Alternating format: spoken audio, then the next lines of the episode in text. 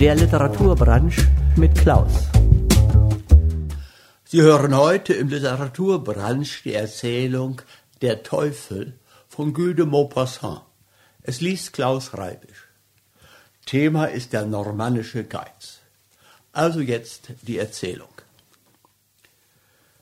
Der Bauer stand aufrecht vor dem Arzte am Bett der Sterbenden.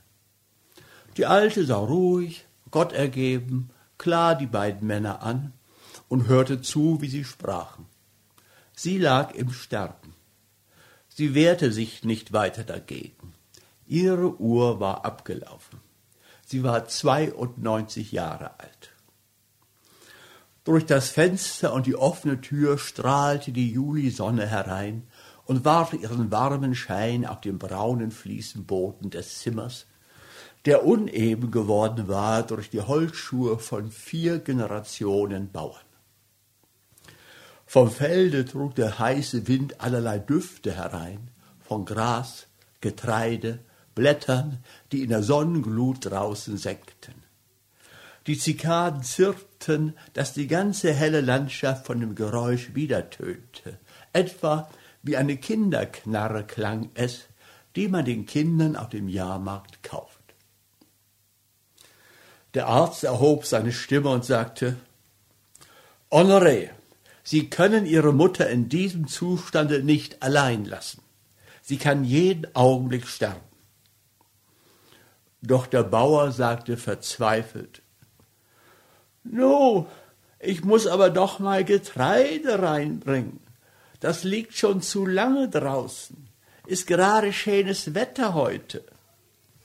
Was meinst du dazu, Mutter? Und die Sterbende, die noch immer der romanische Geiz in den Krallen hielt, machte mit Augen und Kopf ein Zeichen, das Ja heißen sollte. Ihr Sohn sollte nur ruhig sein Getreide hereinbringen und sie allein sterben lassen.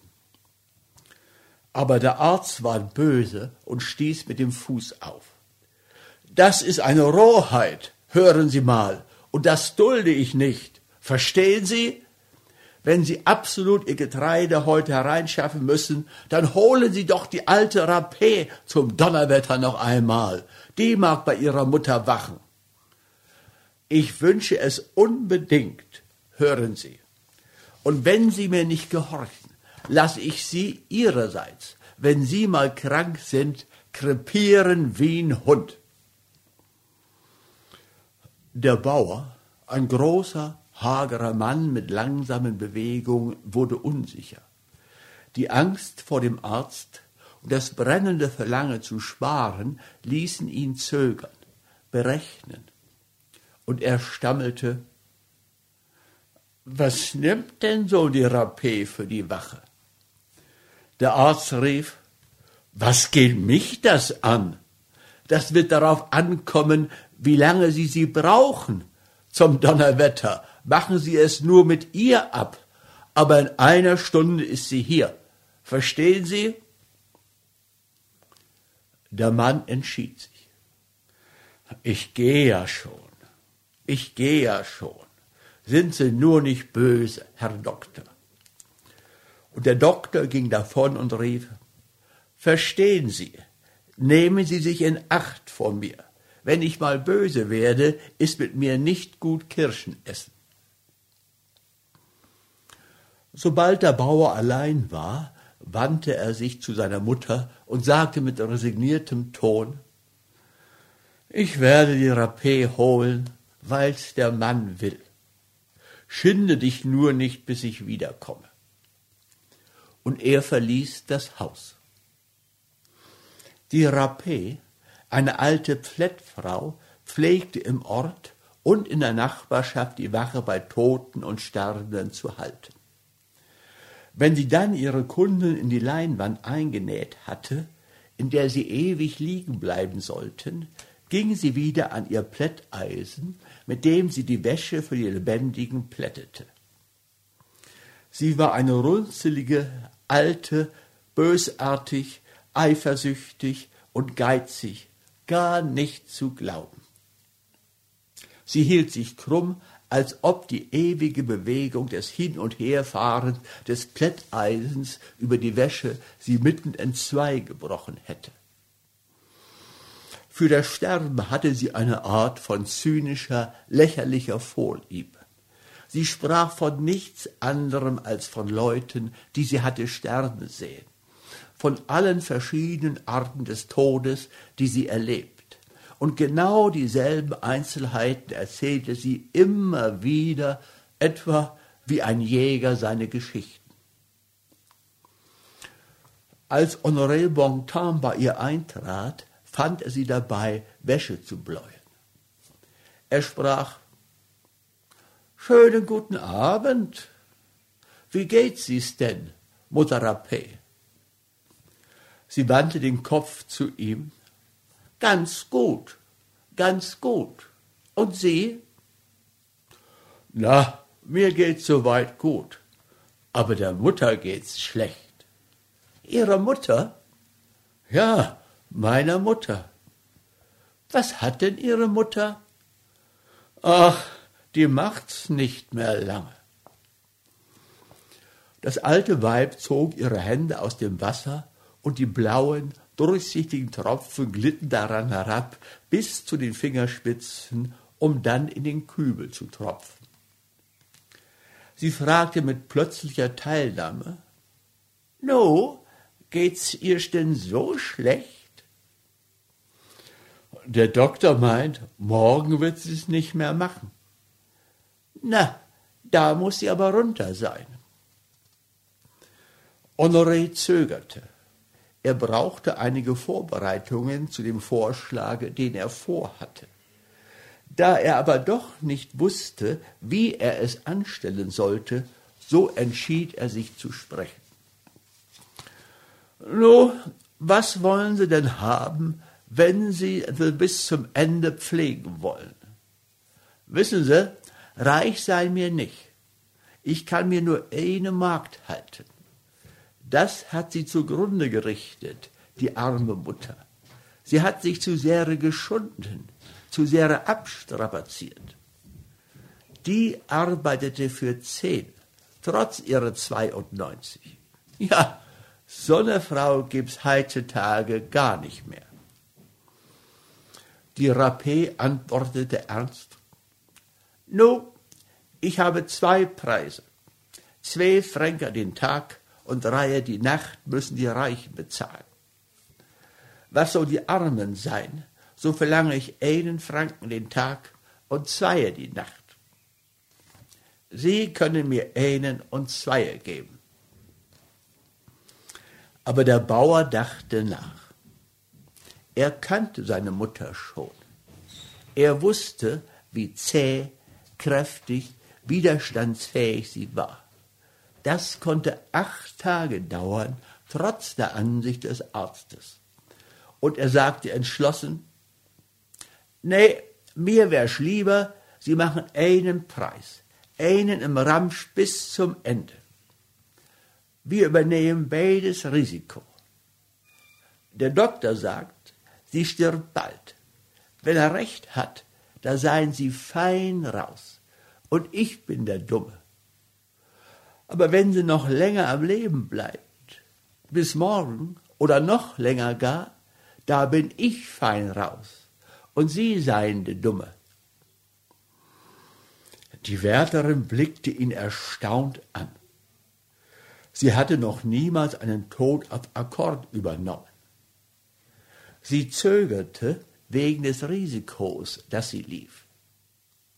Dann kam sie auf den Gedanken, der Bauer wollte sie hereinlegen. Ich kann nicht sagen, ehe ich nicht Ihre Mutter gesehen habe. Kommen Sie mit, sehen Sie sie sich an. Sie wischte die Hände ab und folgte ihm sofort. Sie sprachen unterwegs kein Wort. Sie ging eilig, während er lange Beine machte, als ob er bei jedem Schritt einen Bach überschreiten müsse.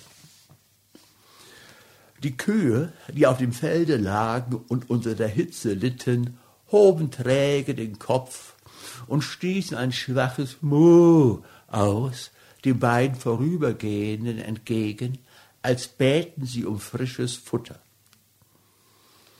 Honoré Bontam flüsterte, als sie sich dem Hause näherten, wenn's nun schon alle wäre. Und aus dem Ton seiner Stimme klang unwillkürlich der Wunsch, es möchte so sein. Aber die Alte war keineswegs gestorben. Sie lag auf dem Rücken auf ihrem Strohsack, der mit einer violetten Kattundecke bedeckt war, worauf ihre erschreckend mageren, gefalteten Hände lagen, die aussahen wie seltsame Tiere, wie eine Art Krebse, und die durch Rheumatismus, Beschwerden und Arbeit fast eines Jahrhunderts gekrümmt waren. Die Rapé trat an das Bett und betrachtete die Sterbende. Sie fühlte ihr den Puls, betastete ihr die Brust, horchte auf den Atem und fragte sie aus, um sie sprechen zu hören. Dann betrachtete sie sie noch eine Weile und ging, von Honoré gefolgt, hinaus. Sie hatte sich ihre Meinung gebildet. Die Alte würde die Nacht nicht überleben. Er fragte, na? Die Wärterin antwortete, no, zwei Tage wird's dauern, vielleicht drei. Geben Sie mir sechs Franken, da ist gleich alles drin. Er rief, sechs Franken? Sechs Franken? Sie seien wohl närrisch? Ich sage Sie, fünf oder sechs Stunden dauert's, länger nicht. Und sie stritten lange Zeit hin und her und wurden beide ganz wütend. Als die Wärterin tat, als ob sie fortgehen wollte, und die Zeit verstrich und das Getreide doch nicht von allein hereinkam, so war er endlich einverstanden. Gut, abgemacht, sechs Franken, aber alles ist drinne, die Aufbahrung auch. Einverstanden, sechs Franken. Mit langen Schritten ging er davon zu seinem Getreide, das draußen gemäht lag unter der heißen, schweren Sonne, die die Ernten reifte. Die Wärterin trat ins Haus. Sie hatte sich eine Handarbeit mitgebracht, denn bei den Toten oder Sterbenden arbeitete sie ohne Unterbrechung, sei es für sich selbst, sei es für die Familie, bei der sie gerade beschäftigt war, die ihr für diese Nebenarbeit einen Zuschlag zum Lohne zahlt. Plötzlich fragte sie, Na, Mutter Bortam, haben Sie denn schon die letzte Ölung gekriegt? Die Bäuerin schüttelte mit dem Kopfe, und die Rapé, die sehr fromm war, stand eilig auf. Gott im Himmel, ist es möglich? Da wär ich schnell den Herrn Pfarrer holen und sie lief zum Pfarrhaus so eilig, dass die Bengels, die auf dem Platze spielten und sie so laufen sahen, herbeistürzten, weil sie meinten, ein Unglück sei geschehen. Der Priester kam sofort in seine Messgewande, der Chorknabe hintendrein. Das Glöcklein klingen lassend, um das Nahen des Herrn auf den heißen, stillen Feldern anzuzeigen. Männer, die ein Stück entfernt arbeiteten, zogen ihre großen Hüte und blieben unbeweglich stehen, indem sie warteten, bis das weiße Gewand hinter dem nächsten Hofe verschwunden war. Die Frauen, die die Garben banden, richteten sich auf, schlugen ein Kreuz. Schwarze Hühner flüchteten sich erschrocken längs der Gräben hin, bis zu irgendeinem Loch, das sie kannten, wo sie schnell durchschlüpfen konnten. Ein Fohlen, das auf einer Wiese angebunden war, ward scheu beim Anblick des Chorrockes und fing am Ende seines Strickes an, im Kreise herumzulaufen und hinten auszuschlagen. Der Chorknabe im roten Rock ging schnell, und der Priester folgte ihm mit gesenktem Kopf, die viereckige Mütze darauf und murmelte seine Gebete. Hinterher kam dann die Rapé, ganz krumm, vornübergebeugt, als verbeugte sie sich im Gehen bei jedem Schritt. Sie hielt die Hände gefaltet wie in der Kirche. Honoré sah sie von weitem vorüberkommen. Er fragte, wo geht denn der Pfarrer hin? Sein Knecht, der schlauer war, antwortete, er bringt den lieben Gott zu deiner Mutter, Gott verdamme ich. Der Bauer war nicht weiter erstaunt. Nu ja, das kann stimmen. Und er machte sich wieder an die Arbeit. Die alte Bontam beichtete, bekam die Absolution und kommunizierte. Dann ging der Priester wieder nach Haus und ließ die beiden Frauen in dem glühend heißen Zimmer zurück. Da sah die Rapé wieder die Sterne an und fragte sich, wie lange das wohl noch dauern würde. Die Dämmerung brach herein. Ein Luftzug kam ab und zu, so dass ein Bilderbogen, der mit zwei Stecknadeln an die Wand geheftet war, hin und her flatterte.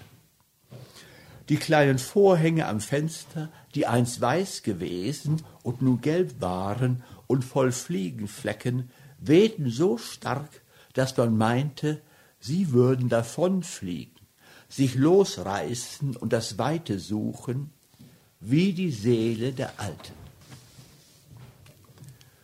Sie lag unbeweglich da, mit offenen Augen und schien gleichgültig den Tod zu erwarten, der so nahe war und doch noch zögerte einzutreten. Ihr kurzer Atem pfiff durch die zusammengepresste Kehle. Bald würde er ganz still stehen, und dann gab es auf Erden eine Frau weniger, der niemand eine Träne nachweinte. Als es Nacht ward, kam Honoré nach Haus. Er trat ans Bett, und als er sah, dass seine Mutter noch lebte, fragte er, Wie geht's denn?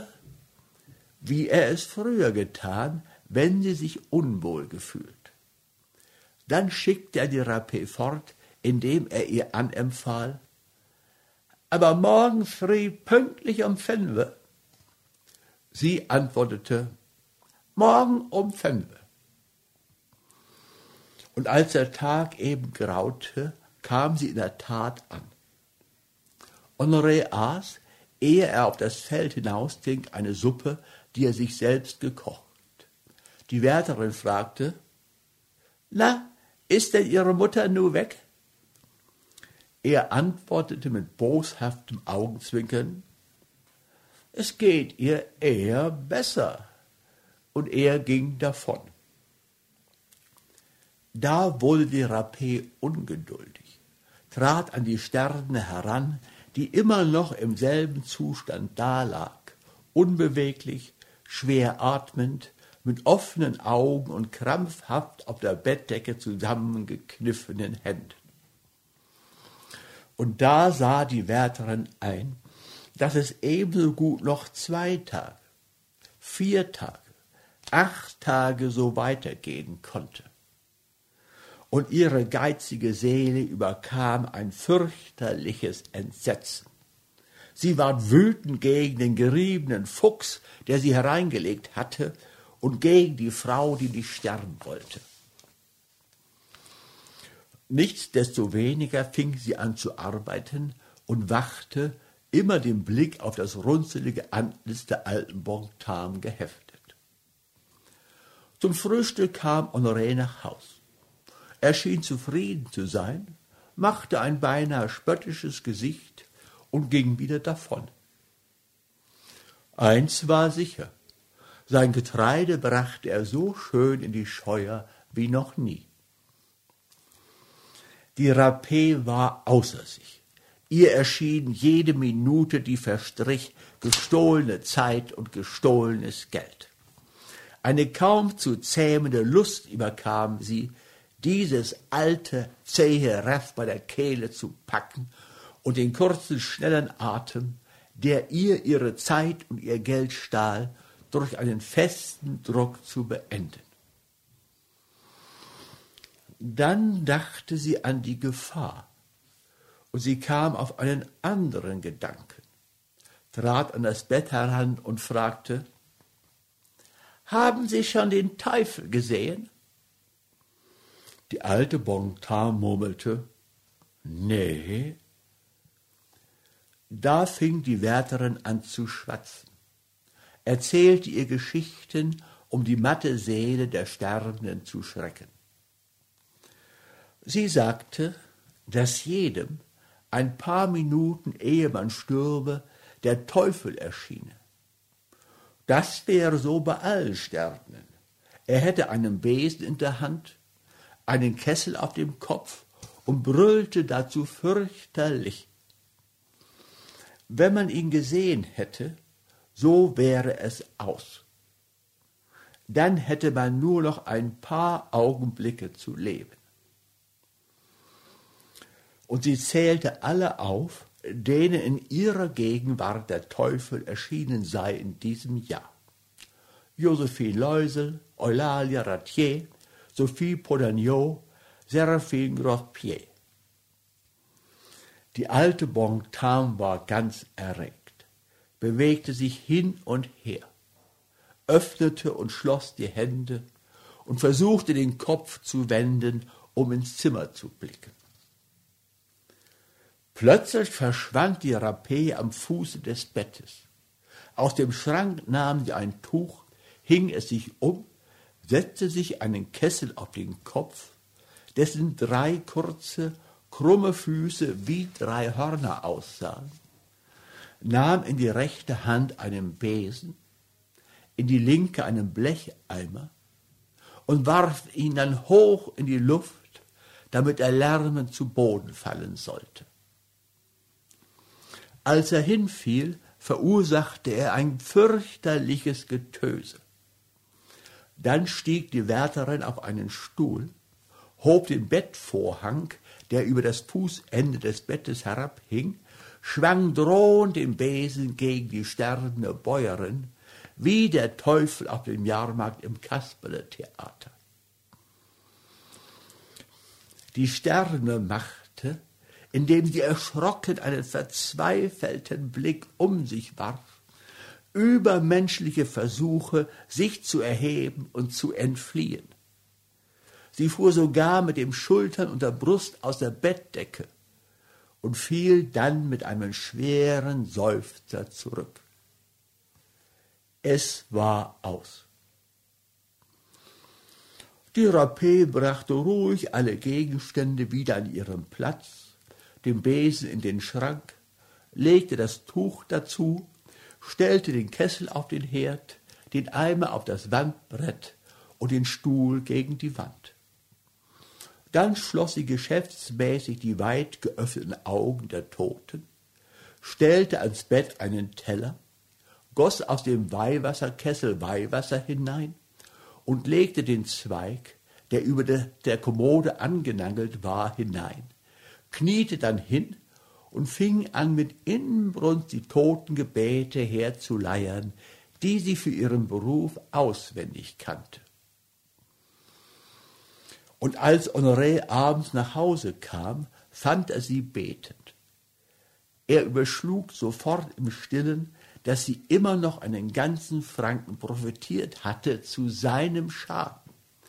Denn sie hatte nur drei Tage und eine Nacht gewacht was im Ganzen fünf Franken ergab, statt sechs, die er ihr bezahlen musste. Sie hörten heute im Literaturbranche die Erzählung Der Teufel von Guy de Maupassant. Es las Klaus Reibe. Sie hören heute im Literaturbranche die Erzählung Das Fässchen von Guy de Maupassant. Es liest Klaus Reibisch. Auch in dieser etwas kürzeren Geschichte steht der Geiz und die Bösartigkeit im Zentrum der Erzählung. Guy de Maupassant wuchs in der Normandie auf und kannte die Mentalität der Einheimischen. Also jetzt die Erzählung. Das Fässchen. Meister Chico, der Gastwirt von Ebreville, ließ sein Wägelchen vor dem Hofe der Mutter Magloire halten. Er war ein großer Kerl von 40 Jahren, rund und rot und galt für boshaft. Er band sein Pferd an den Zaun und trat in den Hof. Seine Äcker stießen an die der Mutter Magloire. Gern hätte er ihre Felder dazu gehabt. Mindestens ein Dutzend Mal hatte er schon versucht, sie der Alten abzukaufen. Aber die wollte nichts davon wissen. Da bin ich geboren, da sterbe ich, sagte sie.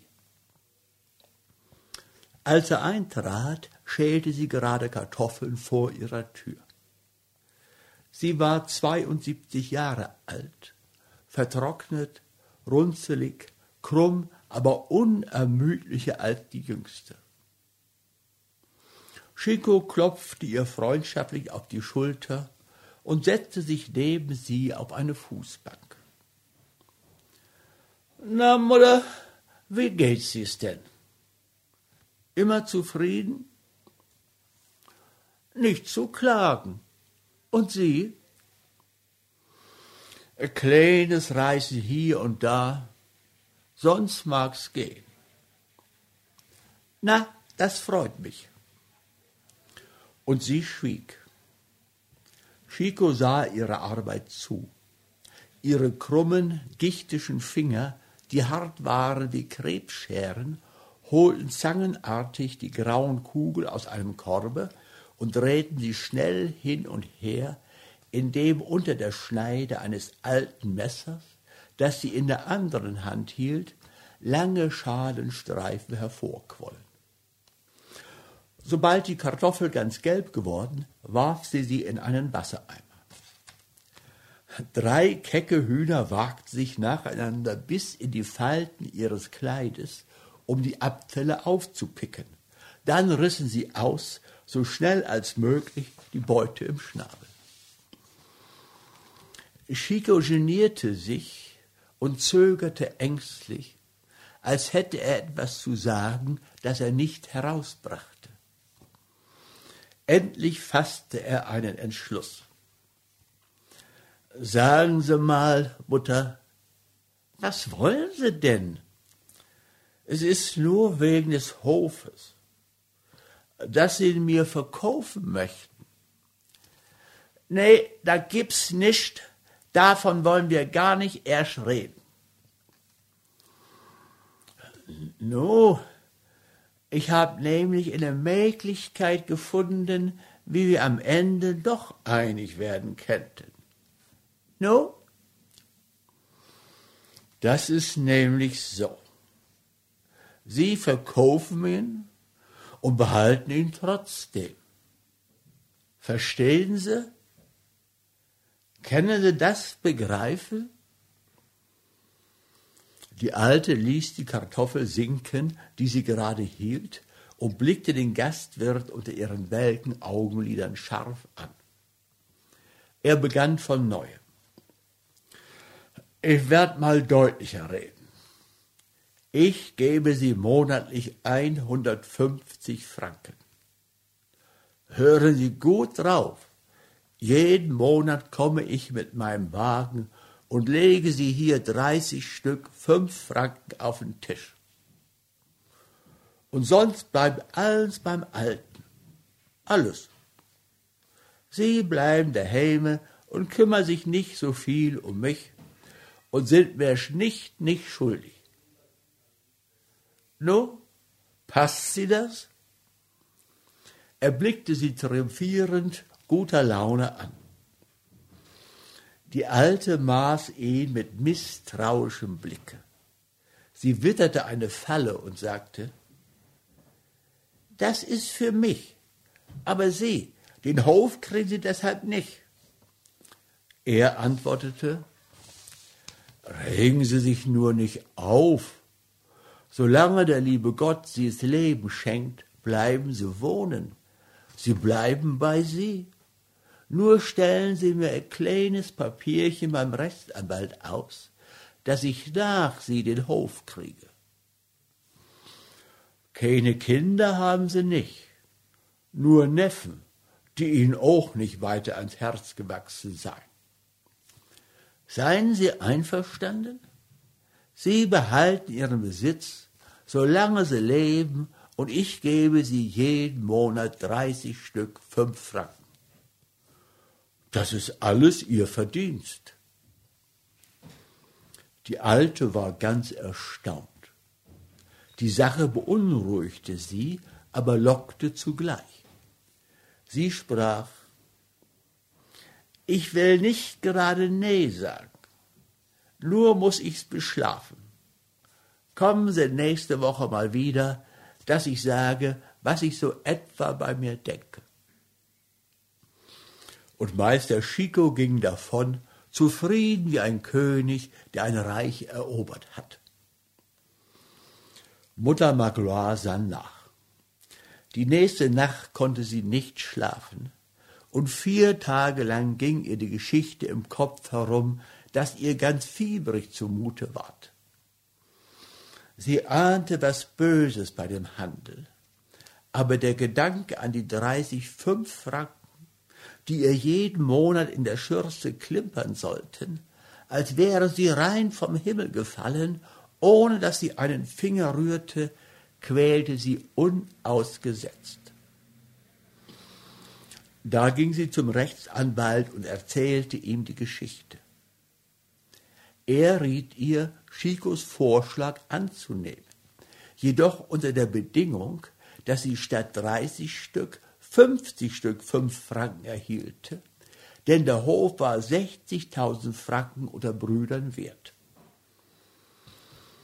Die Alte zitterte bei der Aussicht, jeden Monat 50 fünf Franken zu bekommen. Aber sie traute den Frieden doch nicht recht und fürchtete tausend unvorhergesehene Dinge, irgendeine versteckte List und den ganzen Tag hindurch stellte sie hundert Fragen und konnte sich nicht entschließen, wieder fortzugehen.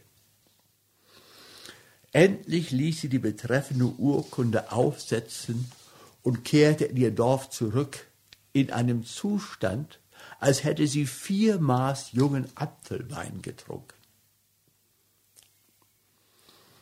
Als Chico erschien, um die Antwort zu holen, ließ sie sich zuerst lange bitten und erklärte, sie hätte keine Lust. Dabei hatte sie jedoch immerfort Angst. Er möchte ihr die 50 fünf Franken nicht zugestehen. Als er nun aber in sie drang, enthüllte sie endlich ihre Bedingung. Er fiel beinahe vom Stuhle vor Schreck und sagte Nein. Da stellte sie Betrachtungen über ihre wahrscheinliche Lebensdauer an, um ihn zu überreden. Mehr wie fünf Jahre mache ich's auf keinen Fall. Nun bin ich 73 und auch schon ein bisschen klapperig. Neulich Abend habe ich gedacht, ich müsst auf die Reise gehen. Es war mir so, als ob mein Leib ganz alle würde, und sie haben mich zu Bett bringen müssen aber Chico ließ sich nichts ausschwatzen. Ach was, Sie wissen schon, wo Sie bleiben. Sie stehen fest wie unser Kirchturm. 110 Jahre werden Sie mindestens alt. Sie begraben mich noch. Der ganze Tag ging hin mit Hin- und Herreden. Aber da die Alte nicht nachgab, entschloss sich der Gastwirt endlich 50 fünf Franken zu geben. Am nächsten Tage wurde der Vertrag unterzeichnet und Mutter Magloire verlangte zehn fünf Franken Draufgeld. Drei Jahre vergingen. Der guten Frau ging es ausgezeichnet. Sie schien nicht einen Tag älter geworden zu sein, und Chico war wütend. Ihm schien es, als bezahlte er diese Rente seit einem halben Jahrhundert, als sei er betrogen worden und ruiniert. Von Zeit zu Zeit machte er der alten Bäuerin einen Besuch, wie man wohl im Juli die Felder inspiziert, zu sehen, ob das Korn reif ist zur Maat. Sie empfing ihn mit boshafter Miene, als freute sie sich, wie gut sie ihn hereingelegt hätte. Und er bestieg schnell wieder sein Wägelchen, während er vor sich hin brummte, Wirst du denn nicht bald krepieren, alles Gerippe? Er wusste sich nicht zu helfen. Jedes Mal, wenn er sie sah, hätte er sie erwürgen mögen. Er hasste sie mit tückischer, wilder Wut, wie nur ein betrogener Bauer hassen kann. Endlich erschien er eines Tages wieder bei ihr und rieb sich schmunzelnd die Hände, wie damals, als er ihr das erste Mal den Handel vorgeschlagen. Und nachdem er einige Zeit drumherum geschwatzt, sagte er so beiläufig, Mutter, hören Sie mal, wenn Sie so mal nach Epreville kommen, warum kehren Sie da nie bei mir ein? Die Leute reden schon drüber. Es heißt, wir seien verzankt miteinander, und das tut mir leid. Das ist nur Wissen. Bei mir haben sie alles frei. Auf ein schönes Essen kommt's mir nicht an. Wenn sie Lust haben, kommen sie nur ganz ruhig mir macht's Freude. Das ließ sich Mutter Magloire nicht zweimal sagen. Am übernächsten Tage musste sie ihr Knecht Colestin zum Markte fahren, und da spannte sie, ohne sich zu zieren, bei Gico aus und verlangte das versprochene Mittagessen. Der Gastwirt strahlte. Er behandelte sie wie eine Fürstin, ließ Huhn, hausgeschlachtete Wurst, Hammelkeule und Speck mit Kohl auftragen. Aber sie aß fast nichts, da sie von Jugend auf mäßig gewesen und Zeit ihres Lebens mit ein wenig Suppe und Butterbrot vorlieb genommen hatte. Chico war verzweifelt und nötigte, was er konnte, aber sie trank auch nichts nicht einmal Kaffee. Er fragte, aber ein kleines Gläschen Schnaps werden Sie doch genehmigen. Ah, das ist was anderes. Da will ich nicht so sein. Und er rief mit Stentorstimme durchs ganze Lokal, Rosalie, bring mal den Feinen, den ganz Feinen und das Mädchen erschien mit einer länglichen Flasche, auf die als Schmuck ein papiernes Weinblatt geklebt war. Er goss zwei kleine Gläser voll. Kosten Sie mal, Muttern, das ist ganz fein. Und die gute Frau fing beträchtlich an zu trinken. Sie nahm Schluck um Schluck, um den Genuss zu verlängern.